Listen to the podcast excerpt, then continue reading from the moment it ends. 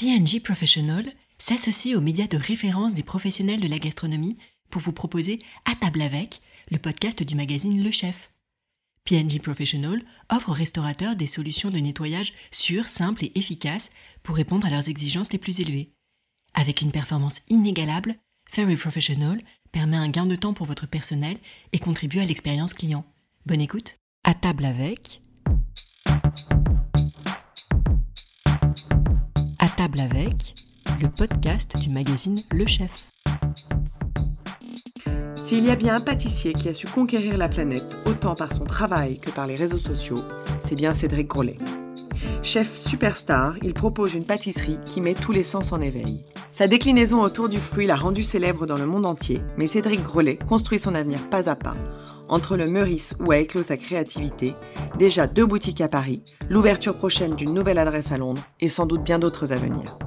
Avec leur visuel spectaculaire, toujours au service du goût, ses créations ont immédiatement remporté l'adhésion des gourmets. Sur son seul nom, il a fait du Tea Time de Palace un moment sacré et une pâtisserie inspirée de la haute joaillerie. Cédric Grelet a déjà révolutionné la pâtisserie, mais il pourrait bien encore nous surprendre.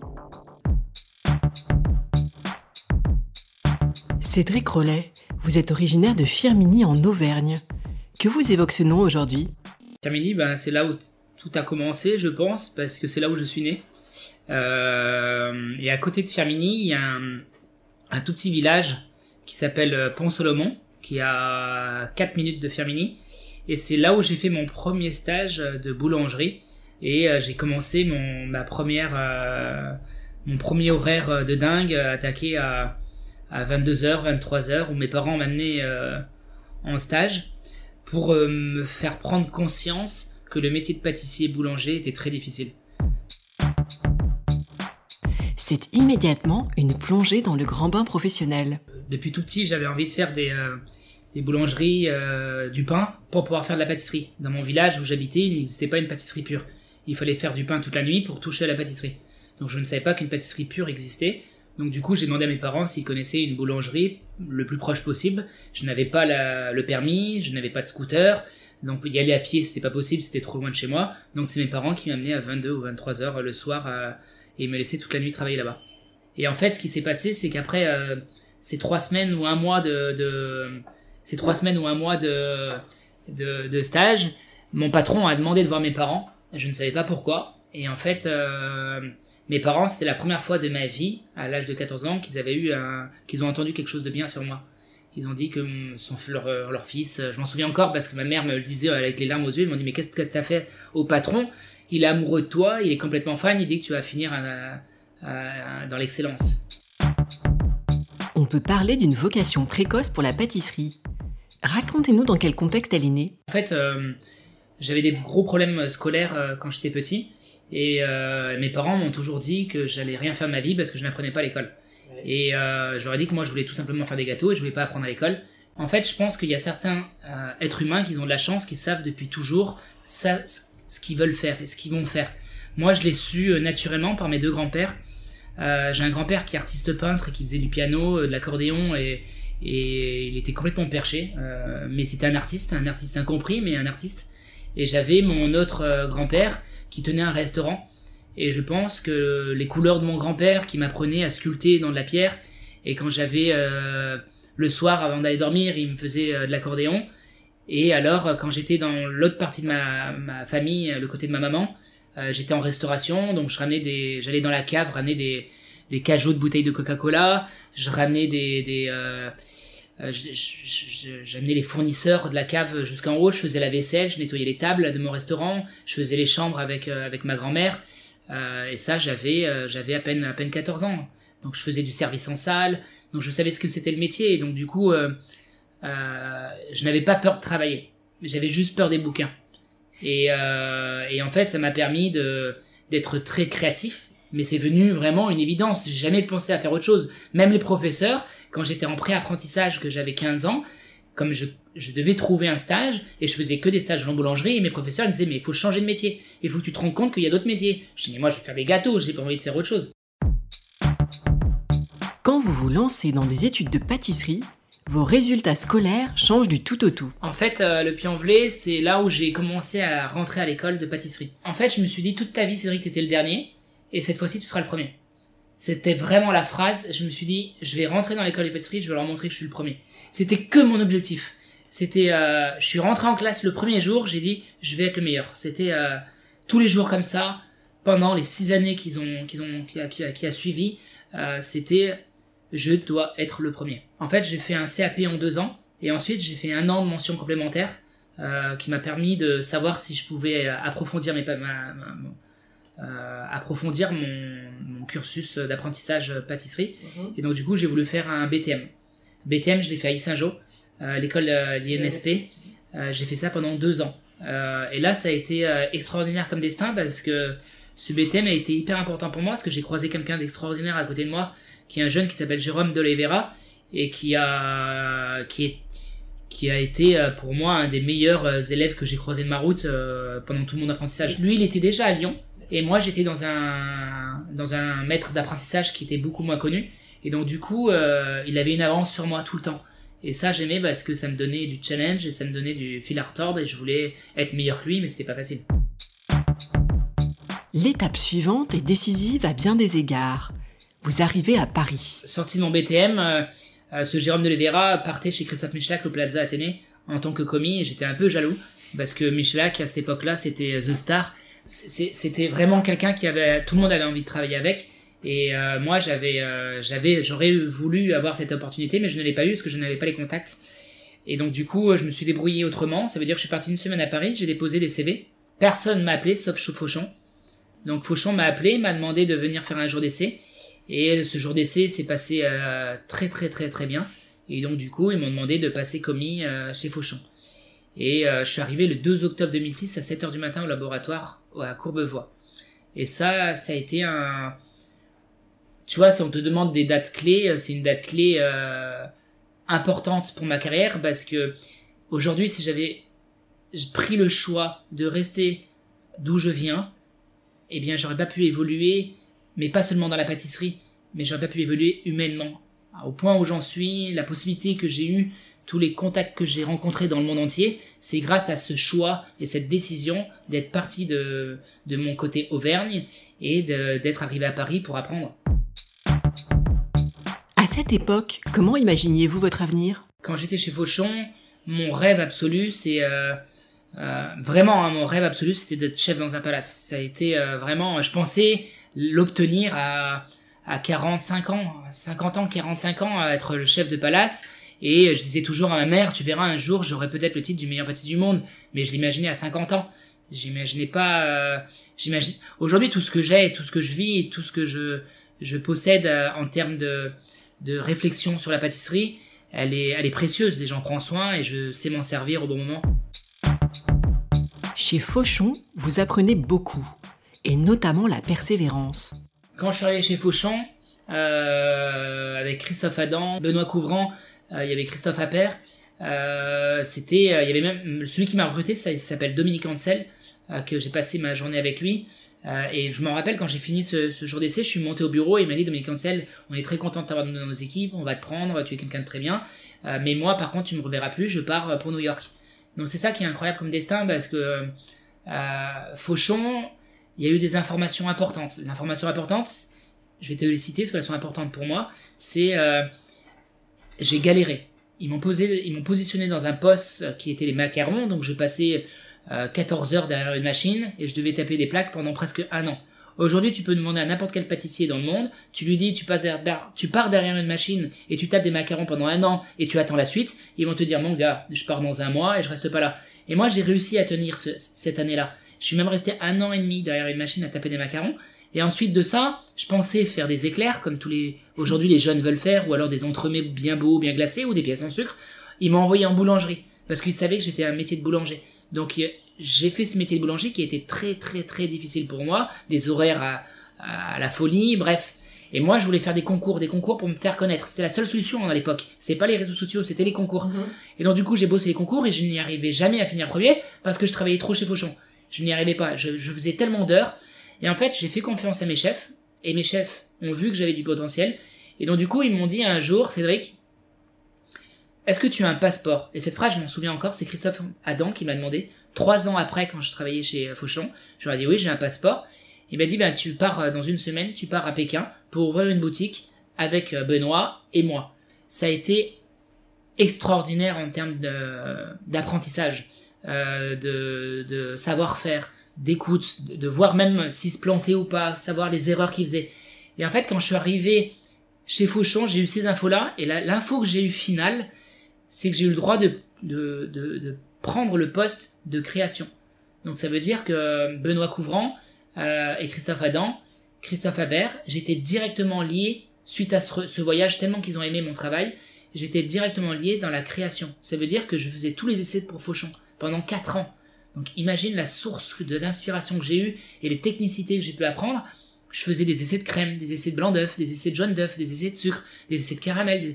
Tout ce qui existe en pâtisserie, je le faisais en essai. Je le notais sur des cahiers et je le gardais précieusement et je notais tout. Et toutes les semaines, je devais donner un compte rendu à Benoît Couvrant, à Christophe et à, Christophe et à Benoît. Donc c'était c'était extraordinaire en termes d'apprentissage. Et en fait, suite à tout cet apprentissage pendant 5 ans et demi chez Fauchon, j'ai pris du recul par rapport à tout ce que j'ai vu. Et j'ai appris une chose importante en fait après ces 5 ans et demi, c'est que quand je suis arrivé en 2006, eh bien ils avaient 25 boutiques. 25 boutiques Fauchon. Et quand je suis parti, ils en avaient plus que une. Donc je me suis rendu compte que le modèle de faire plein de boutiques, ce n'était pas le bon modèle. Mais je m'en suis pas rendu compte quand j'étais chez Fauchon, je m'en suis rendu compte là quand je suis en train de t'en parler. Mais avant, je m'en suis pas rendu compte. C'est pour ça que j'ai aujourd'hui qu'une boutique. J'ai que Opéra pour les fleurs et j'ai une boutique pour le Meurice avec les fruits. En parlant du Meurice, comment s'est passée la transition avec Fauchon? Euh, En fait, j'ai demandé à Christophe Adam et à Benoît Couvrant. J'aurais dit que chez Fauchon, je me sentais trop à l'aise. Je commençais à être euh, un peu perturbateur et à partir dans tous les sens. Et j'avais, j'avais plus ce côté euh, pression. Je connaissais la production, je connaissais la finition, je connaissais la créa, je connaissais les macarons, je connaissais le pain, je connaissais euh, le salé avec quand ils faisaient les cocktails. J'ouvrais des boutiques dans le monde entier, j'ai fait 4-5 pays avec eux. Donc euh, je leur ai dit, aujourd'hui, ça fait bientôt 6 ans que je suis avec vous. Je vous propose quelque chose. Je m'en souviens, j'étais dans le bureau avec Benoît, je m'en souviens très très bien. J'avais 25 ans. Et je lui dis, j'allais avoir 26 ans, j'avais 25 ans et demi, je m'en souviens exactement. Et je lui dis, chef, j'ai quelque chose d'important à vous dire. Donc il croyait que j'allais partir et je lui dis non, je veux pas partir. Je vous propose, j'aimerais prendre le poste de j'étais chef de parti et je lui dis je voudrais passer sous-chef et je voudrais être responsable de l'export pour Fauchon. Je voudrais devenir chef export. Et ils m'ont dit que c'était pas possible, que c'était trop tôt et tout. Je lui ai dit ok, très bien. Et le lendemain je suis revenu, je suis venu avec ma lettre de démission directement. J'aurais dit moi si vous me donnez pas mon accord, euh, je préfère prendre le risque de partir. Je n'avais pas de place, hein, je n'avais rien. Et j'ai dit ben je pars. Euh, je pars, j'ai besoin de nouveaux challenges, j'ai besoin d'un gros, d'une grosse pression. Il faut que je recommence quelque chose pour. J'étais encore trop jeune. Aujourd'hui, avec le recul, je me dis que je l'ai bien fait, parce que le Meurice a ouvert même, a ouvert ses portes pour moi en tant que sous-chef de Camille Le Sec et Yannick Leno. Donc, euh, euh, ce moment que je suis monté dans le bureau, je me rappelle, mon cœur il battait d'une façon extraordinaire. J'avais une pression folle, j'avais les moins moites, j'étais vraiment pas bien, mais vraiment, je peux te raconter toutes les faits et gestes quand je me suis posé. Je m'en souviens, il était 5h30 du matin dans le bureau en face de Benoît. Et je lui ai dit, euh, quand je lui ai dit ça, il était un peu, un peu choqué, mais euh, à la fois qu'il pouvait me comprendre. Donc du coup, il m'a laissé partir. Euh, il m'a même mis la pression, je m'en souviens encore, j'espère qu'il entendra ça, parce qu'il m'a dit, euh, euh, Cédric, si tu annonces que tu pars, tu pars. En mode, je ne, je ne, je ne vais pas, si tu ne trouves pas d'autre travail, voilà. Donc il a voulu me mettre une pression, mais c'est bien cette pression, j'ai su l'utiliser mmh. et en faire euh, bon usage. Et en fait, j'ai euh, j'ai fait plein de lettres. Je m'en souviens, j'étais à La Rochelle euh, quand j'ai fait ces lettres. et j'étais avec mon oncle qui est cuisinier traiteur à La Rochelle. Et je lui dis que je voulais changer de, de, de, de vision, changer de, de terroir, changer de style, mais pas partir de la France. Je voulais encore continuer, mais apprendre dans la restauration. Donc du coup, j'ai fait mes lettres avec lui, je m'en souviens. Et je les ai toutes envoyées dans les endroits où je voulais travailler. Et c'était que dans des palaces et je m'en souviens, mon rêve était meilleur d'être meilleur ouvrier de France. Et pour être meilleur ouvrier de France, je trouvais que c'était une bonne solution de l'envoyer chez le nôtre. Parce que chez le nôtre, je trouvais qu'ils avaient une école extraordinaire, une vision qui était extraordinaire.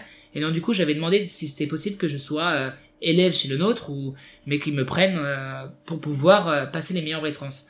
Ils m'ont jamais appelé, personne m'a jamais appelé à part le Meurice en tant que sous-chef. C'est Camille Le Sec qui m'a appelé. Camille Le Sec, l'entretien avec lui a duré deux minutes. Deux minutes, il m'a dit ok, je te prends. On s'est compris, je sais pas ce qui s'est passé. On a parlé de chasse et de pêche, tu vois, euh, rien à voir avec le métier. Il a vu que j'avais envie et que j'étais pas là pour rigoler, que j'avais vraiment envie de, de me mettre un nouveau challenge et que j'étais surtout quelqu'un de, de posé. Parce que aujourd'hui j'ai 36 ans et j'ai deux maisons. J'ai fait Fauchon et j'ai fait le Meurice. Et je pense que c'est très respectable. Aujourd'hui ça fait 11 ans que je suis au Meurice et quand je suis arrivé, il a compris que j'étais là pour un bon moment. Et je pense qu'aujourd'hui, les jeunes veulent tout faire et butiner de partout. Et en vrai, tout faire, c'est rien faire. Et en fait, quand je suis arrivé au Meurice, mon objectif a été euh, d'apprendre la vision de Camille Le Sec qui était extraordinaire. Il était très réputé euh, à cette époque-là pour ses desserts à l'assiette. Et moi, j'étais zéro sur les desserts à l'assiette. Et je pense que j'avais tout à apprendre avec lui. Et il y avait un Yannick Eleno qui était à côté avec trois étoiles euh, au guide Michelin, qui était très réputé à cette époque-là. Donc c'était parfait pour moi. Je me suis pris une grosse, grosse gifle. Et c'est la vérité. Je suis arrivé là. J'étais le petit king de Fauchon, je connaissais tout. Je suis arrivé au Meurice. Ça a été catastrophique. Non, je te jure, ça a été dur pour moi. Ma, ma vie a changé. Je connaissais rien à la pâtisserie. Je connaissais au physique. Je connaissais le physique de Christophe Adam, le, le, le, génie de la pâtisserie physique. Mais sur le goût, je connaissais rien. Et Camille Le Sec est un génie sur le goût. Et en fait, j'ai réussi à allier un Camille Le Sec, un Christophe Adam. Euh, Camille Le Sec, le physique, c'était pas son intérêt, c'était pas son objectif, il s'en foutait. Christophe Adam, il était un génie sur le physique, c'était un truc de ouf. Il, il arrivait à faire une pâtisserie en deux secondes. Et en fait, j'ai appris à peler un citron. J'ai appris à cuire euh, euh, la rhubarbe. Je ne savais même pas à quoi ça ressemblait la rhubarbe quand je suis arrivé au Meurice. Au Meurice, quand tu cuis une rhubarbe pour le restaurant gastronomique, t'as intérêt de cuire ta rhubarbe du producteur et le meilleur producteur qui existe. Tu vois, la vision, elle est Ouais. complètement différente. Donc c'est à toi de te faire un ton propre point de vue et en faire quelque chose de bien. Donc l'éducation de mes parents, avec une simplicité incroyable, avec un Camille Le Sec, avec un Christophe Adam, un génie sur le physique, un physique sur le goût, et ensuite la rigueur de mon grand-père, en fait, ça a formé, ça a commencé à former le Cédric euh, hyper perfectionniste, hyper créatif. Et en fait, il y a eu, euh, il y a eu un an, euh, il y a eu un an euh, entre Camille Le Sec, Yannick Aleno et Cédric Grolet.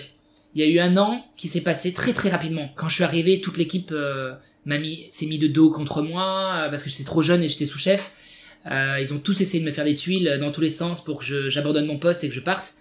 Euh, mais je dis ok, ok, c'est pas grave, on va, on va, on va. Petit à petit, l'oiseau fait son nid et j'ai fait mon nid petit à petit. Je suis resté plus longtemps que tout le monde. Ça veut dire j'arrivais trois heures avant les autres, je partais trois heures après les autres et je dormais s'il fallait, je dormais sur dans le self au Meurice euh, sur une banquette, mais j'étais là. J'étais tout le temps là, tout le temps plus que les autres.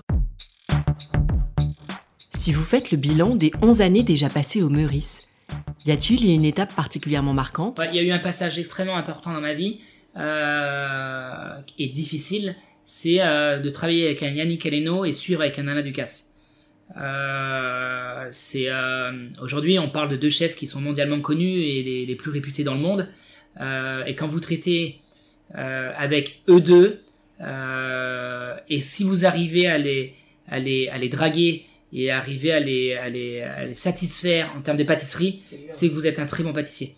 Et euh, de tenir avec eux, moi j'ai Yannick Eleno qui m'a appelé pendant des années pour que je bien que je travaille avec lui et directement avec lui.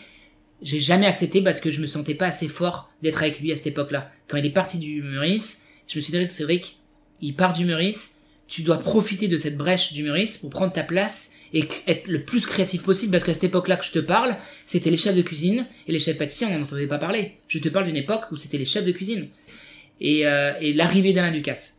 Euh, pff, Alain Ducasse quand il est arrivé, ça a été euh, euh, parce que ça a été à la fois terrible et à la fois le plus formateur que j'ai eu de ma vie.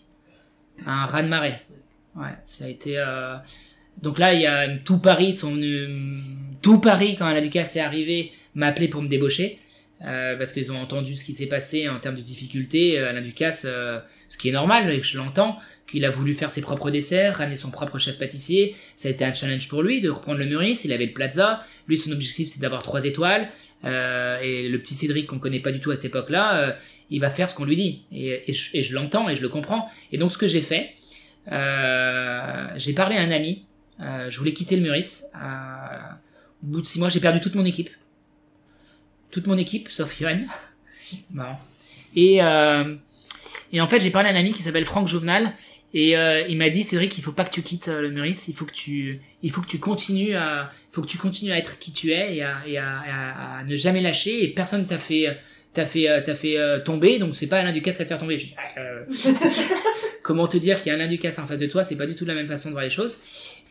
Et en fait, aujourd'hui, je pense que la personne que je peux remercier le plus, c'est Alain Ducasse, parce que tout le côté dur qu'il m'a mis, et tout le, la pression qu'il m'a mis, et toute la difficulté qu'il m'a mis, eh bien, j'en ai, je m'en suis servi correctement.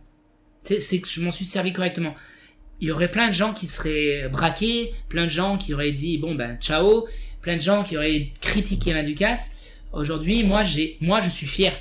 Je suis avec Alain Ducasse depuis bientôt 6 ans et j'ai réussi à draguer Alain Ducasse. J'ai réussi à, à, à comprendre Alain Ducasse. J'ai réussi à que Alain Ducasse me fasse confiance. Tu te rends compte de ce que je dis? Moi, c'est, important ce que je dis parce que euh, quand t'as 26 ans qu'il arrive et euh, aujourd'hui j'en ai 36, ça a été une difficulté énorme, énorme. Et moi, j'ai de la chance, c'est qu'aujourd'hui il me fait confiance. J'ai, le droit de mettre des desserts à la carte sans faire valider par Alain Ducasse. Euh, c'est une fierté.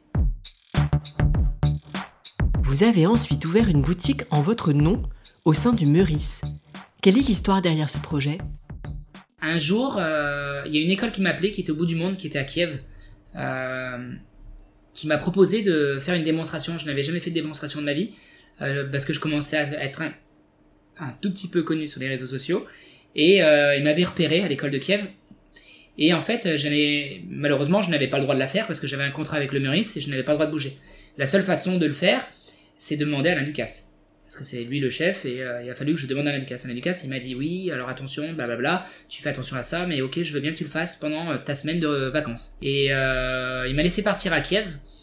Et en fait, il aurait jamais dû me laisser partir à Kiev. C'était le début, en fait. Je me suis rendu compte qu'il y avait une vie, qu'il y avait, qu'il y avait un engouement sur ma pâtisserie, que j'avais, que j'étais un bon pâtissier. C'est à ce moment-là que je me suis rendu compte que j'étais un bon pâtissier quand j'avais les gens qui étaient, ma classe s'est remplie en 15 minutes, euh, sur 70 élèves, au bout du monde.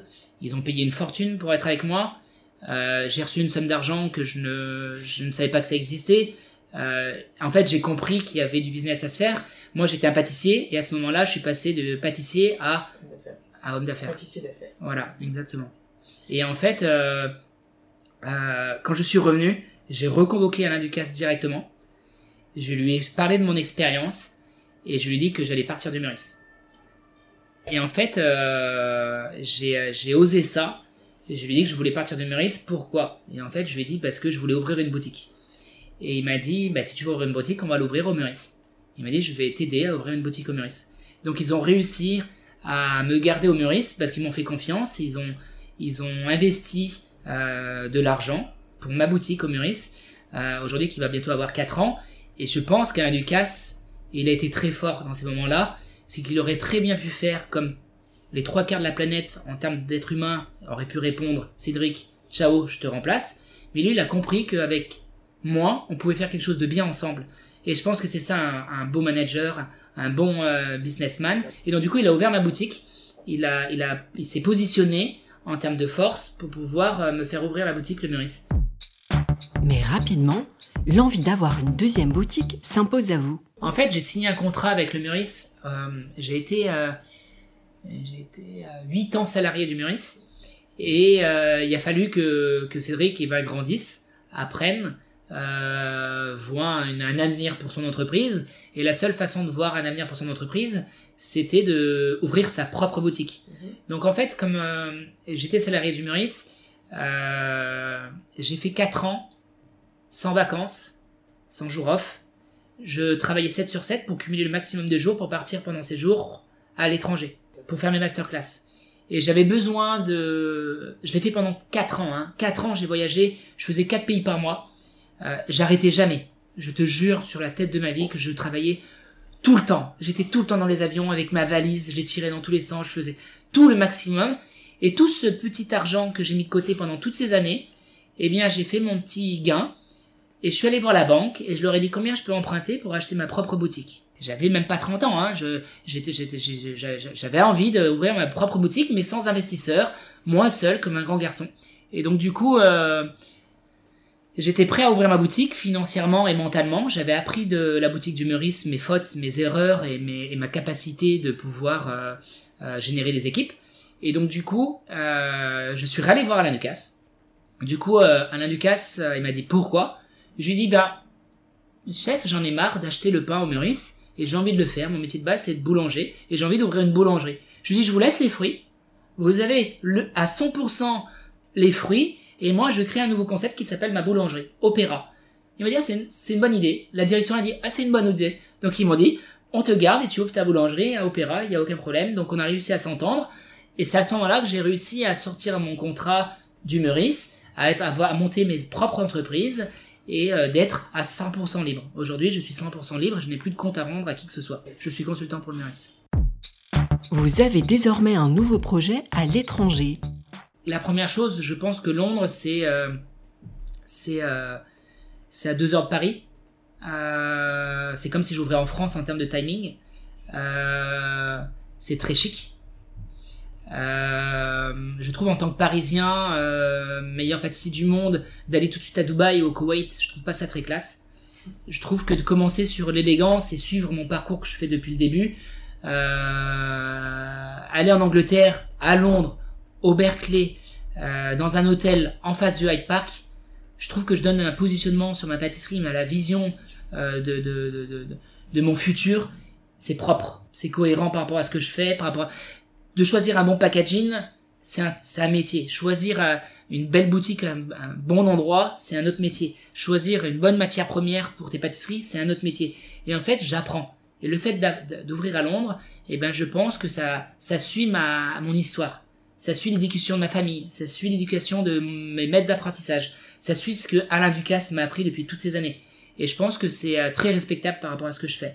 Et ensuite, ça me permet de, d'ouvrir une pâtisserie euh, non française, euh, non Europe aujourd'hui, à deux heures de Paris, euh, et d'être un bon apprentissage pour moi pour ouvrir à des milliers et des milliers de kilomètres plus tard. En fait, l'idée aujourd'hui de, mon positionnement, je suis le seul chef pâtissier dans le monde à avoir deux identités dans la pâtisserie. J'ai fruits et fleurs. Donc aujourd'hui, encore les clients ont du mal à comprendre pourquoi que mes fruits ne sont pas opéra et pourquoi les, tartes en forme de fleurs ne sont pas au Meurice. En fait, j'avais envie de créer cette, euh. Euh, je pense qu'un chef pâtissier qui a une identité, il risque de vite se faire rattraper par le temps. Et d'avoir deux identités, je peux être plus euh, précurseur de beaucoup de choses, de remise en question, de challenge, parce que j'ai deux sujets. Je, je, je, traite les fleurs et je traite les fruits. Et c'est beau en plus de traiter deux sujets qui s'appellent fleurs et fruits. Et ensuite, comme j'ai deux identités, la difficulté du Parisien est d'avoir les deux produits en même temps ils se donnent les moyens. Les Parisiens se donnent les moyens aujourd'hui, depuis de toutes ces années que je fais ces pâtisseries, ils se donnent les moyens d'aller dans les deux boutiques et attendre dehors pour avoir ces produits-là. Donc c'est quand même une, une, belle fierté. Et donc du coup, mon idée, par rapport aux clients, ce qu'ils me disent depuis toutes ces années, c'est de créer une identité mondiale. C'est fleurs et fruits ensemble dans Londres. Et cette boutique-là, elle sera unique dans le monde, parce qu'elle n'existera pas à Paris, elle existera simplement à Londres. Et l'idée, c'est de d'allier le logo que j'ai créé pour euh, Cédric Grolet, allier le logo que j'ai créé pour Cédric Grolet Opéra, et maintenant on va créer le nouveau logo qui s'appellera Cédric Grolet Berkeley à Londres. Et ça va réunir les fleurs et les fruits. Justement, revenons sur la création du tout premier fruit en trompe-l'œil. Fruit, il a, il, a, il a été validé le jour de mon testing pour passer chef pâtissier au Meurice. Donc il y a 10 euh, ans. J'ai fait ma cerise. Le premier dessert, c'est une cerise estragon. Je l'ai présenté à Yannick Aleno.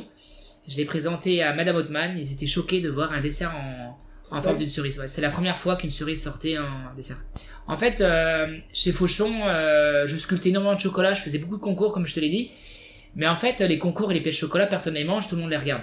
Et euh, je trouvais que c'était dommage de sculpter du chocolat pour sculpter du chocolat. J'avais envie de faire du business avec mes mains. Et pour faire du business et pour rendre heureux les clients, j'avais envie de sculpter quelque chose. Je suis pâtissier, je sculpte des gâteaux, je sculpte des cerises, je sculpte des citrons, je sculpte des oranges. Avec le recul, comment analysez-vous votre succès? Je pense que les gens aiment beaucoup mes pâtisseries par rapport à comment je les, je les façonne et ce que j'en fais et comment je communique. Et après, euh, il y a tout type de personnes qui sont en face de moi, euh, tout type de personnes qui voient euh, ma vie d'une façon différente par rapport aux réseaux sociaux, euh, par rapport euh, à ce que, à ce que je, je je communique sur, euh, sur ma façon d'être. Donc je pense que c'est 50-50. Je pense que les gens aiment mes pâtisseries et je pense que il y a bien un pourcentage qui m'aime un petit peu. en fait, je dis ma phrase que je dis et qui est vraie, c'est je dis que le que le beau fait venir et le bon fait revenir. Et c'est en fait ça, cette phrase marche très bien avec les pâtisseries, mais marche très bien avec l'être humain. Ça veut dire que le beau c'est toi et le bon c'est tes pâtisseries. Ça, je voyais pas ça comme ça, mais. ouais, je, je pense que euh, quand t'es en face de quelqu'un qui est beau euh, et que ça donne envie d'aller la voir, la personne, c'est pas plus simple que ça. Mais si elle a pas de cœur et qu'elle n'a pas euh, d'histoire et qu'il ne se passe rien en dessous, bah t'as envie de partir et plus revenir. Mais c'est la même chose pour une pâtisserie, j'essaye d'avoir une histoire derrière, je mélange pas les goûts, je fais attention à mes choix de matières premières, je travaille beaucoup avec du bio, euh, je travaille avec des producteurs français, j'essaye de faire vraiment attention avec mes choix de, de, de façon de travail. Mon laboratoire, ils sont situés en dessous de mes boutiques. Ça, aujourd'hui, ça n'existe plus. Vous vous illustrez également sur les réseaux sociaux en étant l'un des premiers chefs à comprendre leur pouvoir. À quel moment avez-vous senti que cela devenait incontournable? J'ai rencontré une fille au Meurice qui s'appelle Jessica Wazen. Mais elle était cuisinière, hein, stagiaire, cordon bleu. Elle me voyait tout le temps sculpter des choses, tout le temps faire des, des pièces extraordinaires. Mais personne n'était au courant à part le Meurice.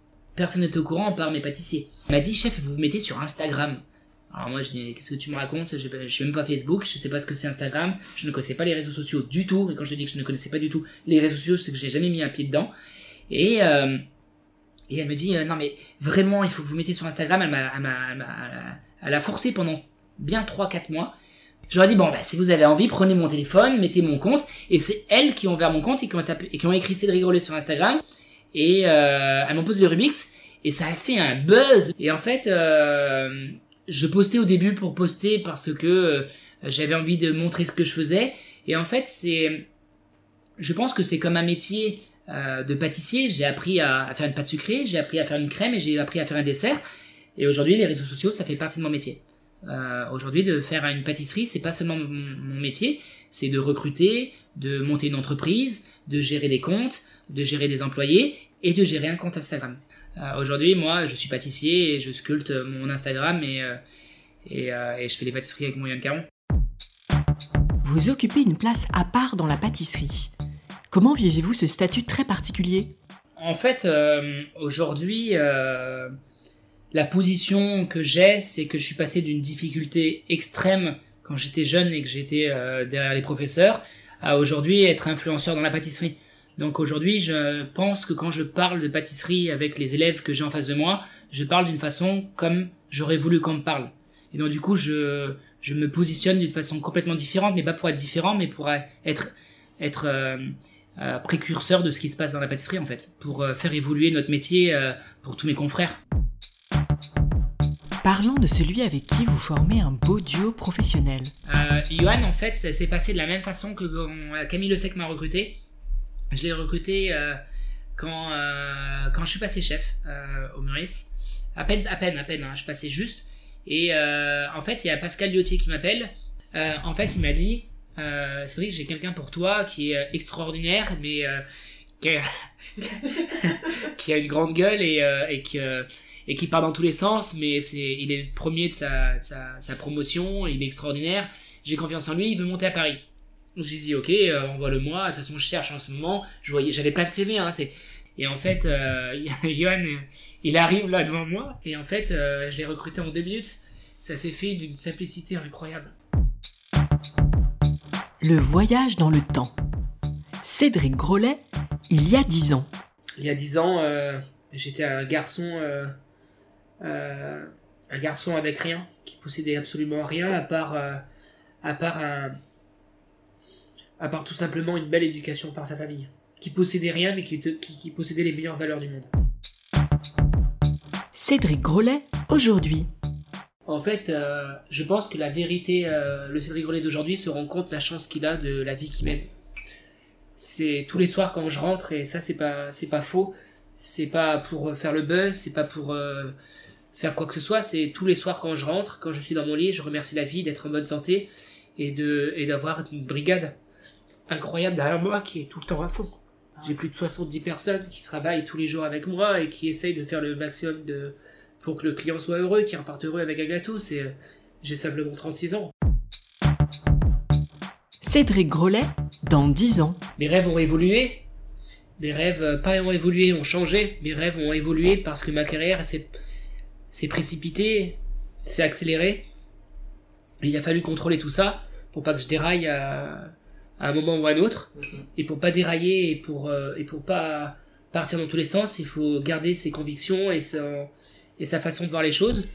Et ma façon de voir les choses dans 10 ans, c'est mon rêve, c'est de que Cédric Grolet a, a son propre domaine, à, à son propre verger, à sa propre école, son propre restaurant, en fait, à son propre lieu euh, hors de Paris, et qui puisse euh, pas simplement monter une entreprise, mais monter euh, une vision euh, dans les années qui vont passer quand je serai plus là. Rendez-vous le mois prochain pour un nouvel épisode d'À table avec. En attendant, si vous aimez notre podcast, laissez-nous un commentaire et 5 étoiles dans l'appli Apple Podcast.